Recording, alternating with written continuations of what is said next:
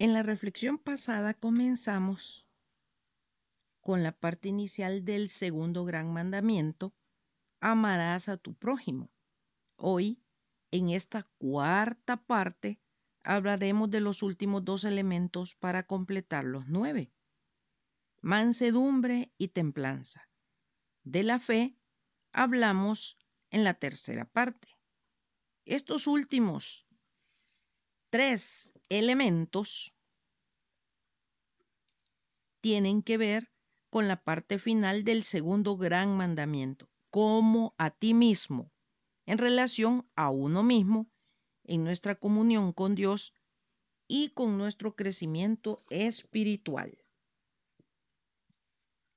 El octavo elemento del fruto del Espíritu es la mansedumbre. ¿Qué es la mansedumbre? Es la virtud que modera la ira y sus efectos desordenados. A menudo pensamos que la mansedumbre hace referencia a la ternura o incluso a la suavidad, pero la mansedumbre implica más que eso. Implica tener un corazón humilde y ser amable con los demás. Los que son gentiles son humildes y agradecidos con Dios. Tienen una mente pacífica y se someten completamente a su plan. Leamos cómo el Señor Jesucristo nos habla a través de su ejemplo en Mateo 11 del 25 al 30 que dice, en aquel tiempo, respondiendo Jesús dijo, Te alabo Padre, Señor del cielo y de la tierra, porque escondiste estas cosas de los sabios y de los entendidos y las revelaste a los niños. Sí, Padre, porque así te agradó todas las cosas me fueron entregadas por mi Padre, y nadie conoce al Hijo sino el Padre, ni al Padre conoce alguno, sino el Hijo, y aquel a quien el Hijo lo quiera revelar.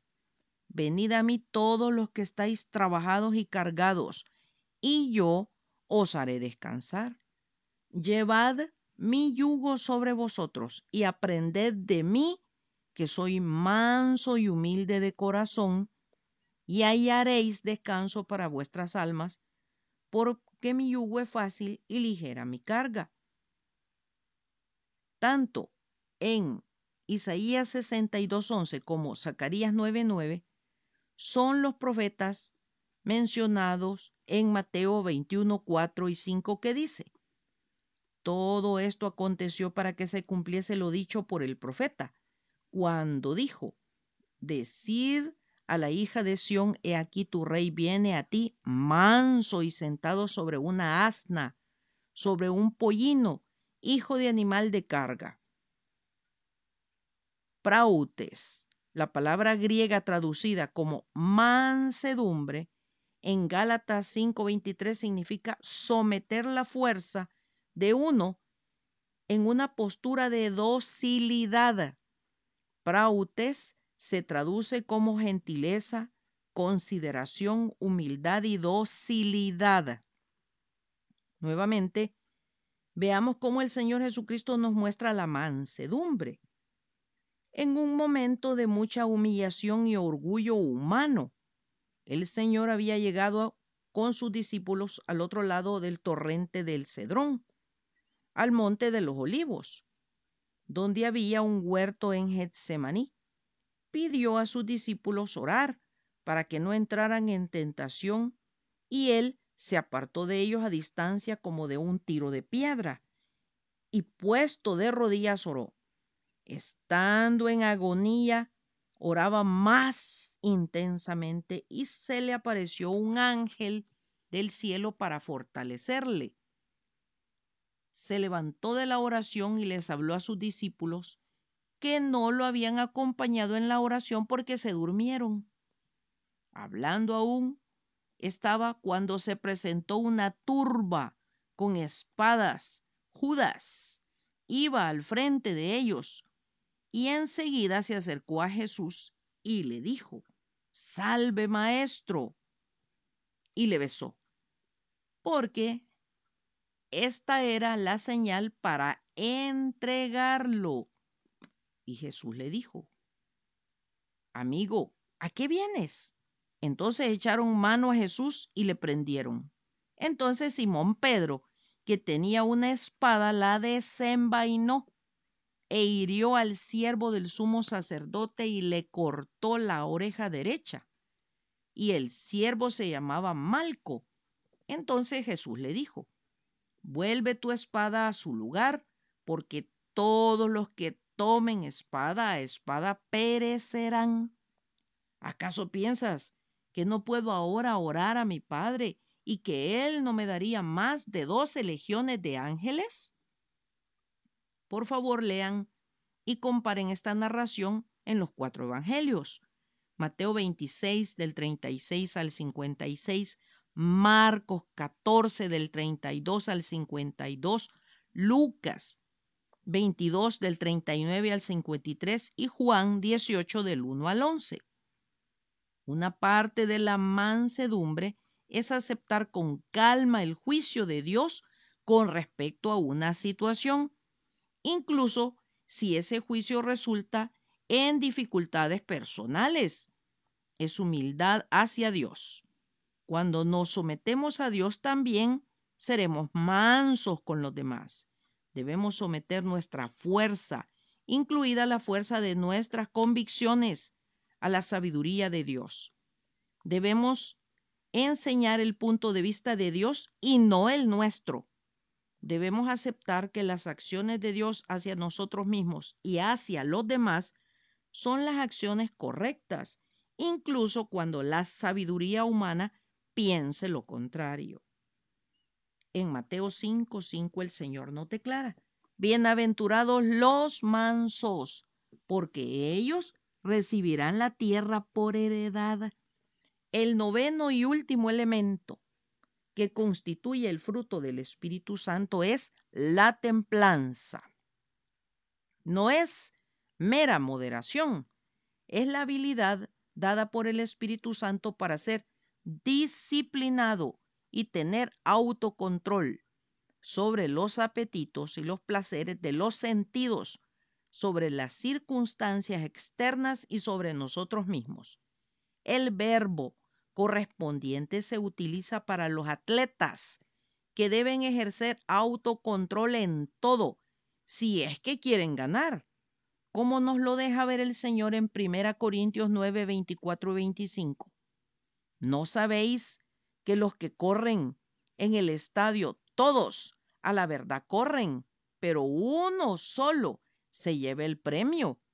Corred de tal manera que lo obtengáis todo aquel que lucha, de todo se abstiene. Ellos a la verdad para recibir una corona corruptible, pero nosotros una incorruptible. El Santo Espíritu nos ayuda a desarrollar autocontrol que domina esos impulsos, deseos, pasiones y apetitos. Sin embargo, el autocontrol no viene automáticamente. Lo que el Espíritu hace es ayudarnos a disciplinarnos. El temor cobarde es otra cosa que puede surgir de la carne. Pero como Pablo le dijo a Timoteo, porque no nos ha dado Dios espíritu de cobardía, sino de poder, de amor y de dominio propio. Segunda Timoteo 1.7. Es una decisión personal de luchar con constancia todos los días. Tenemos que aprender a cooperar con el Espíritu Santo en la disciplina de nosotros mismos, si es que el fruto del autocontrol ha de crecer. Esta cooperación con el Espíritu Santo es necesaria para el crecimiento y desarrollo del fruto completo del Espíritu. Algunos suponen que por el hecho de que tenemos una vida en el Espíritu es seguro que tendremos su fruto. Pero todo lo que crece automáticamente en la mayoría de los jardines es la maleza. Si queremos tener el fruto, hay que cultivarlo. El apóstol Pedro, al tratar con algunos de los mismos frutos, nos llama a mostrar toda diligencia y añadir a nuestra fe virtud.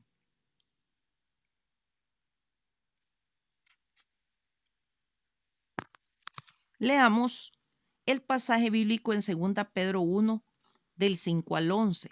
Vosotros también, poniendo toda diligencia por esto mismo, añadida a vuestra fe virtud, a la virtud conocimiento, al conocimiento dominio propio, al dominio propio paciencia, a la paciencia piedad, a la piedad afecto fraternal y al afecto fraternal amor. Porque si estas cosas están en vosotros y abundan, no os dejarán estar ociosos ni sin fruto en cuanto al conocimiento de nuestro Señor Jesucristo. Pero el que no tiene estas cosas tiene la vista muy corta. Es ciego, habiendo olvidado la purificación de sus antiguos pecados. Por lo cual, hermanos, tanto más procurad hacer firme vuestra vocación y elección, porque haciendo estas cosas no caeréis jamás, porque de esta manera os será otorgada amplia y generosa entrada en el reino eterno de nuestro Señor y Salvador Jesucristo. Esto es lo que significa caminar mediante el Espíritu Santo, respondiendo activamente a su dirección en obediencia y fe. Hagamos un ejercicio mental al preguntarnos, ¿quién no sabe que mentir es pecado? Entonces, lo que decimos conocer, los que decimos conocer al Señor como nuestro Salvador, ¿por qué mentimos? Y así con tantas cosas durante el día a día. ¿Qué sembramos diariamente? O sea, ¿a qué le damos prioridad? A nuestro yo, o sea, la carne, el alma y el cuerpo, o al Espíritu de Dios obrando en nosotros.